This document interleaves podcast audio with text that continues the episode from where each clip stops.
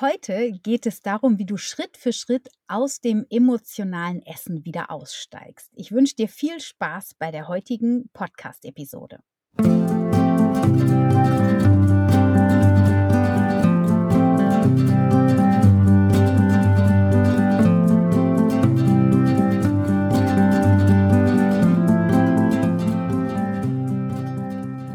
Du wieder eingeschaltet hast zu einer neuen Folge von Wemmeli, dem Podcast rund um das vegan-vegetarische Leben in der Familie und mir, Anna Meinert.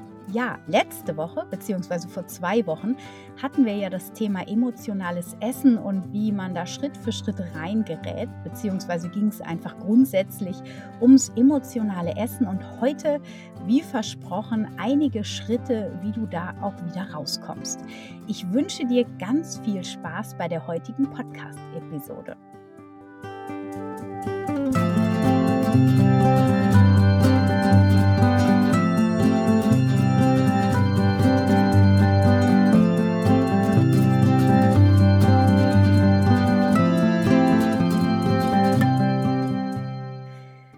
Ja, schön, dass du wieder eingeschaltet hast und ich hoffe, du hattest eine gute Zeit. Ich sitze hier in einer sehr, sehr lustigen Atmosphäre. Ich, wir sind nämlich gerade spontan nach Holland gefahren und ich habe keine Folge mehr geschafft vorzuproduzieren. Und wir sitzen, äh, wir wohnen hier in einem schönen kleinen Bungalow, aber es gibt kaum Raum. So sitze ich also heute in meinem Auto und bin echt auf den Sound gespannt, der dann hier in dieser Aufnahme gleich zu hören sein wird oder für dich jetzt zu hören sein wird. Ähm, auf jeden Fall super lustig. Ich sitze also hier im Sonnenuntergang in meinem Auto und erzähle dir heute was, wie du Schritt für Schritt aus dem emotionalen Essen aussteigen kannst. Ja, wenn du die letzte Podcast-Episode nicht gehört hast, dann lege ich dir das auf jeden Fall ans Herz, denn da geht es einfach darum, was ist emotionales Essen und ähm, auch wie man da so manchmal aus Versehen unbewusst reinschlittert. Und jetzt geht es darum, wie du auch da wieder aussteigen kannst. Das ist ein Riesenthemenbereich, den so viele Menschen betreff, betrifft, vor allem auch Frauen, aber auch immer mehr Männer. Und ähm, ja, es ist mein Herzensthema tatsächlich, weil ich ja selber auch betroffen war, jahrelang. Und ähm, da auszusteigen, das kann zwar auch ganz schnell gehen, aber bei den allermeisten, inklusive mir, ist es ein langer Weg. Was aber nicht heißt, dass es bei jedem ein langer Weg sein muss. Deswegen motiviere ich dich heute auch, einfach loszugehen und es lohnt sich so oder so. Und ich hatte auch letzt, äh, vor zwei Wochen schon gesagt, dass emotionales Essen, wir essen ganz oft aus Emotionsgründen, ja, aus irgendwelchen Gefühlen, positiven, negativen Gefühlen, was auch immer. Und die Problematik ist erst, wenn sich das quasi, ja, wenn es außer Kontrolle gerät sozusagen. Oder wenn du zu stark Kontrolle hast, je nachdem, in welcher Ausprägung dein emotionales Essverhalten eben ist. Wenn du nicht isst, das hat ganz viel mit Kontrolle zu tun. Ja, du willst dann über die über das Versagen der Nahrung die Kontrolle im Leben haben. Wenn dir, wenn du das Gefühl hast, dass alles andere in deinem Leben außer Kontrolle geraten ist, aus de, außerhalb deiner Kontrolle, und dann ähm, ist es ganz oft, dass wir dann über das Essverhalten versuchen, die Kontrolle wiederzuerlangen. Und wenn du emotionales Essen hast und wirklich ganz viel isst und dieses Binge-Eating machst ähm, und viel isst und dann auch mit Übergewicht zu kämpfen hast, dann ähm, geht es eben auch darum, das ist dann problematisch, wenn du sukzessive über einen langen Zeitraum zunimmst, natürlich, weil das für deine Gesundheit total abträglich ist. Genauso wie der Verzicht auf die Nahrung, absolut. Da will ich gar keinen Unterschied machen. Aber vor allem ist es dann erst richtig ähm, relevant für dich, wenn du anfängst darunter zu leiden. Und das ist letztlich auch ähm, die Problematik bei so einer Essstörung. Ich nenne es jetzt mal Essstörung weil es ganz oft mit emotionalem, unproblematischen Essen beginnt und dann irgendwann in einer wirklichen Essstörung ufert. Und, und dann fängt auch das Leid irgendwann an und dann ist man aber schon tief drin und dann ist es eben nicht mal eben so ein Fingerschnips, da wieder rauszugehen. So, jetzt hast du für dich vielleicht erkannt, du hast da auch ein Thema, du kannst nicht frei essen, ohne ein schlechtes Gewissen zu haben. Oder du beobachtest dich selbst beim Essen, beobachtest dich, äh, beobachtest andere beim Essen, vielleicht auch deine Kinder. Und, und das Thema ist einfach nicht frei bei dir. dann, ähm, geht es für dich jetzt im ersten Schritt darum, erst mal also, ich lege dir sowieso ans Herz, ein Tagebuch zu führen, ein sogenanntes Journal, wie man das ja schön neudeutsch heute ausdrückt. Und, ähm, dir wirklich einfach mal alles so notierst, was du um das Essen herum so an Gedanken hast. Wenn du isst, wenn du essen möchtest, wenn du nicht isst, wie du dich dann fühlst. Also, je nachdem, ne, wenn du das Thema hast, dass du dich kontrollierst und nicht isst, auch da, da fühlt man sich ja dann oft gut und stark und mächtig. Das ist ein wichtiges Thema, das zu erkennen, dass du dir darüber Anerkennung gibst. Und umgekehrt, wenn du immer wieder in Essanfällen landest, ähm, unkontrolliert isst und dann schau, wie denkst du während dieses Prozesses, auch davor schon, aber auch während des Prozesses und auch danach. Wie denkst du über dich? Was erzählst du dir für Geschichten? Also geht es darum, bewusst zu werden, was deine Gedanken und was dann im Weiteren auch deine Gefühle auslösen oder dass das Essverhalten auslöst in dir. Und dann sind wir auch ganz schnell schon bei dem zweiten Punkt. Also der erste Punkt ist Bewusstwerdung. Der zweite Punkt ist Glaubenssätze, weil wenn du anfängst, dir darüber Gedanken zu machen, beziehungsweise da dein Auge schärfst für, was du für Gedanken über dich und das Essen hast, dann wirst du ganz schnell bei den Glaubenssätzen landen. Und die solltest du dir unbedingt notieren. Notier dir alles, was du so über dich glaubst. Ja, du schaffst das eh nicht, du bist zu dick, ähm, du bist undiszipliniert oder du bist total diszipliniert, ja, je nachdem, in welche Richtung das bei dir geht. Ja, fühlst du dich gut? Fühlst du dich schlecht nach dem Essen? Fühlst du dich gut, wenn du nicht gegessen hast? Fühlst du, fühlst du dich schlecht, wenn du nicht gegessen hast? Ähm, gibt es irgendwelche Sätze, die sich anhören wie deine Eltern? Ja, also ich habe zum Beispiel bei manchen Dingen immer so, ich glaube, ich habe es auch letzte, vor zwei Wochen schon erzählt. Meine Mutter hat mir immer gesagt, du isst nicht so viel, sonst wirst du so dick wie deine Tante Elke.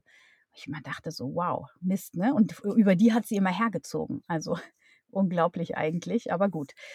Ähm, so, und solche Sätze, die klingen natürlich nach im Laufe des Lebens und die dürfen wir ganz bewusst ablegen das heißt, wenn du dir bewusst geworden bist, welche Glaubenssätze du reingezogen hast in dein Mind, in dein Geist, in dein Leben, das muss auch nicht immer von den Eltern sein, das können auch von Erziehern oder Lehrern Glaubenssätze sein, die Sätze, die uns einfach mal gesagt wurden, in einem Augenblick, wo wir emotional weich waren, diesen Glaubenssatz sofort anzunehmen für uns, weil wir die Person vielleicht wirklich mochten und weil die uns viel bedeutet hat und weil wir auf die Worte der Person wirklich viel Wert gelegt haben. Und dann ähm, ist dein Herz offen und dann sagt die was und dann glaubst du das einmal über dich.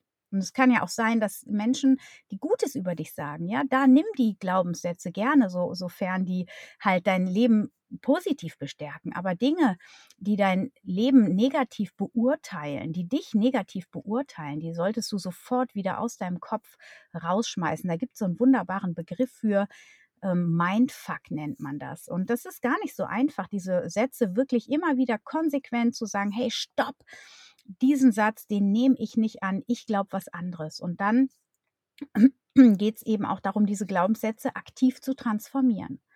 Ja, also wirklich neue Glaubenssätze für dich zu formulieren. Was willst du über dich glauben?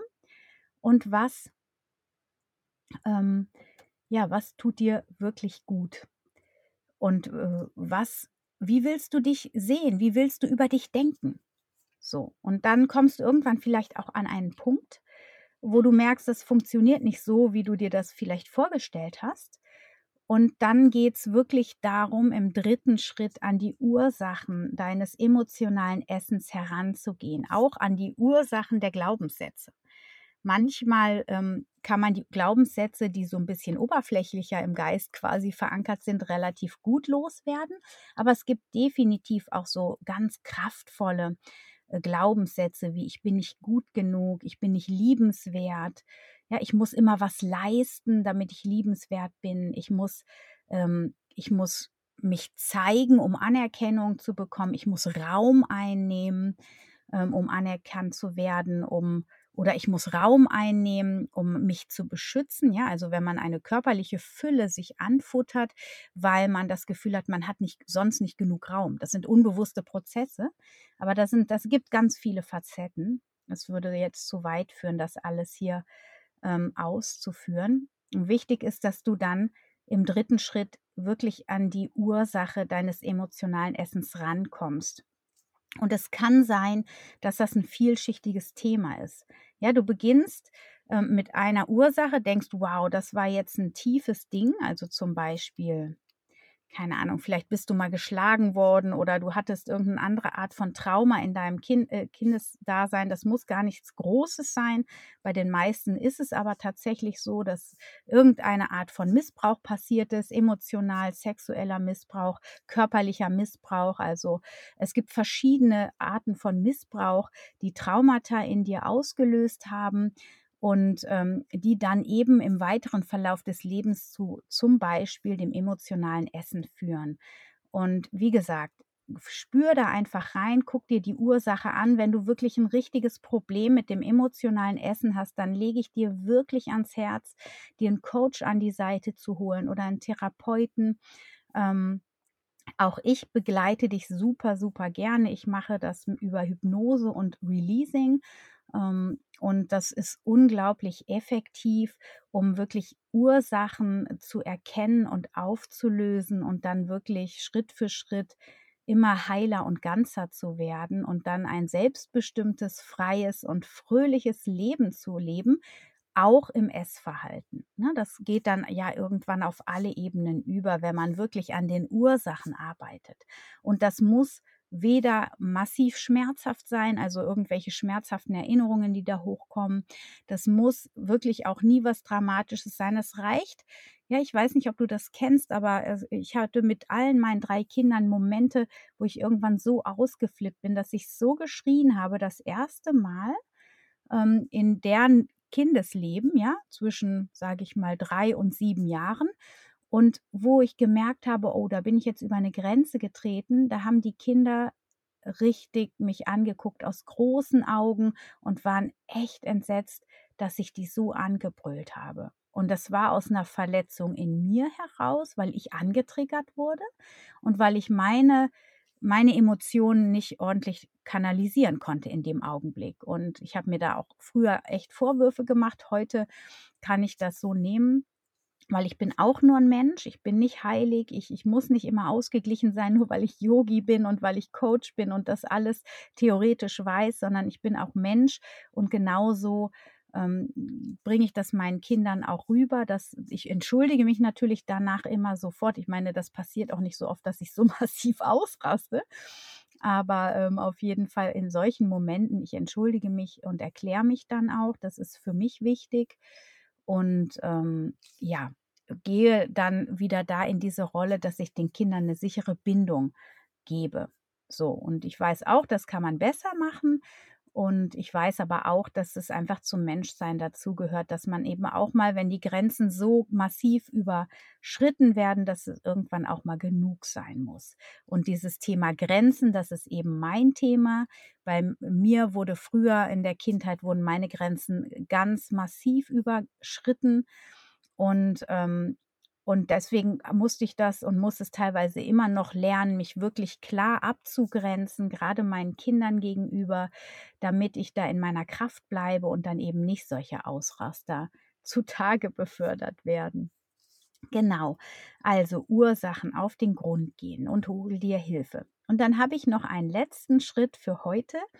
Und zwar, das hat mir eine liebe Kollegin hat mir diesen Tipp aus diesen emotionalen Essensräumen, die wir auf Clubhouse gemacht haben, die liebe liebe Claudia, die, ähm, hat mich, äh, darauf gebracht, weil die das selbst für sich so anwendet. Die hat diese 3-Sekunden-Regel. Das heißt, ähm, bevor die 'n Impuls hat, etwas zu essen, spürt die erst mal in 3 Sekunden gibt die sich, ja, weil weil das ist so 'n Mechanismus, ne, in den zum Kühlschrank zu rennen und dann da rein und sofort sich was zu essen, ähm, reinzuholen, weil das grade in dem Moment aus diesem Triggermoment quasi, wo man so emotional im Ungleichgewicht ist, ähm, dann sofort sein muss, ne? Das ist ja wirklich so 'n Getriebensein und das ist auch 'ne Sucht und und diesen Augenblick zu unterbrechen, sofort das auszuagieren und diesem Impuls nachzugehen und das Ego, das lässt sich so gut auf 3 Sekunden lässt sich das ein. Und du sagst redest dann quasi mit deinem inneren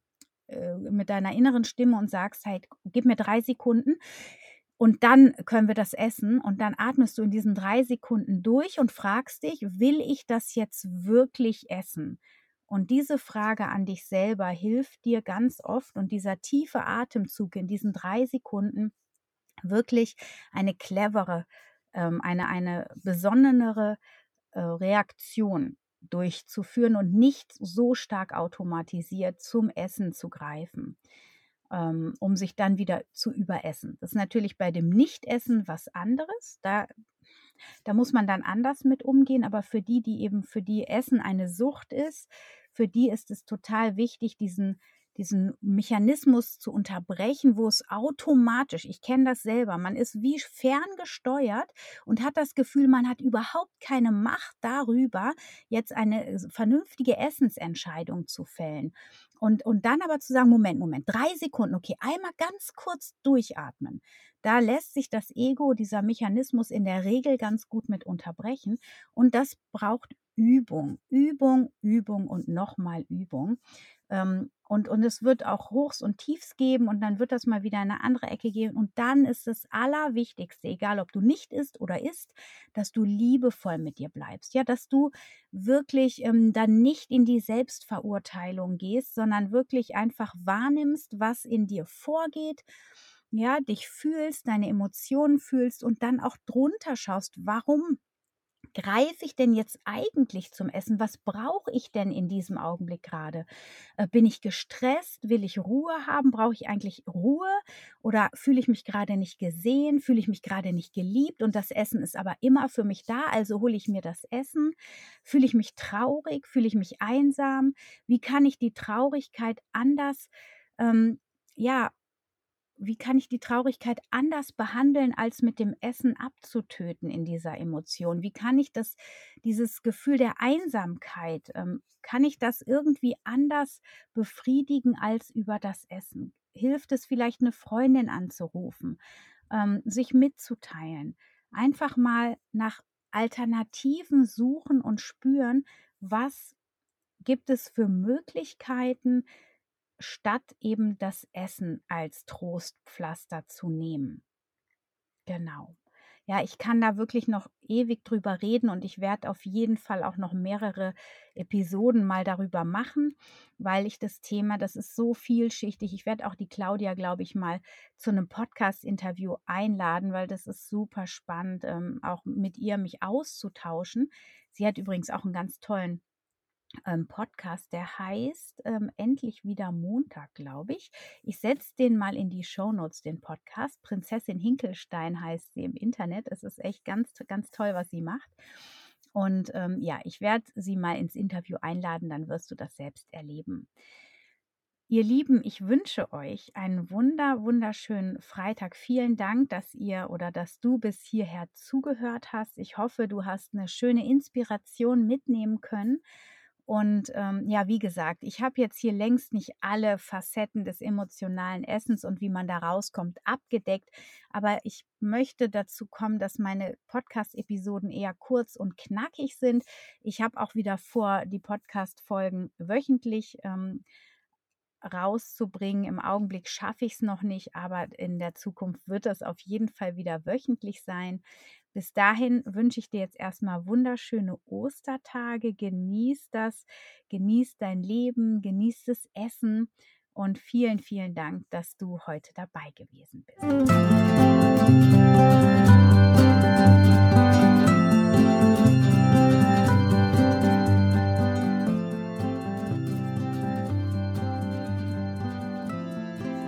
Schön, dass du wieder dabei warst bei dieser Folge von Family, dem Podcast rund um das vegan-vegetarische Leben in der Familie, wo wir auch manchmal über den Tellerrand hinausschauen. Ja, und äh, ich hoffe, der Ton ist jetzt einigermaßen gut, weil ich den ich kann den Podcast nicht nochmal aufnehmen. So viel Zeit habe ich jetzt hier nicht. Mein Sohn ist mir gerade jetzt hier schon am Auto vorbeigelaufen und er hat mich aber nicht wahrgenommen, weil ich mich ganz ruhig verhalten habe. Und äh, von daher werde ich mich jetzt der Familie wieder widmen, werde den Podcast noch schnell hochladen und wünsche dir wunderschöne Ostern. Wenn du bekannte Freunde oder Familie hast, für die das Thema relevant ist, dann teile doch diese Podcast-Episode gerne mit denen. Und wenn du meine Arbeit hier äh, unterstützen möchtest, freue ich mich mega über eine Bewertung auf iTunes. Das hilft den Podcast noch anderen zugänglich zu machen, dann wird er besser gefunden und das ist einfach wichtig für das iTunes-Ranking. Genau, ich freue mich, dass du bis zum Schluss dabei warst und ich wünsche dir jetzt eine gute Zeit. Bis in zwei Wochen. Stay healthy, happy and peaceful. Deine Anna.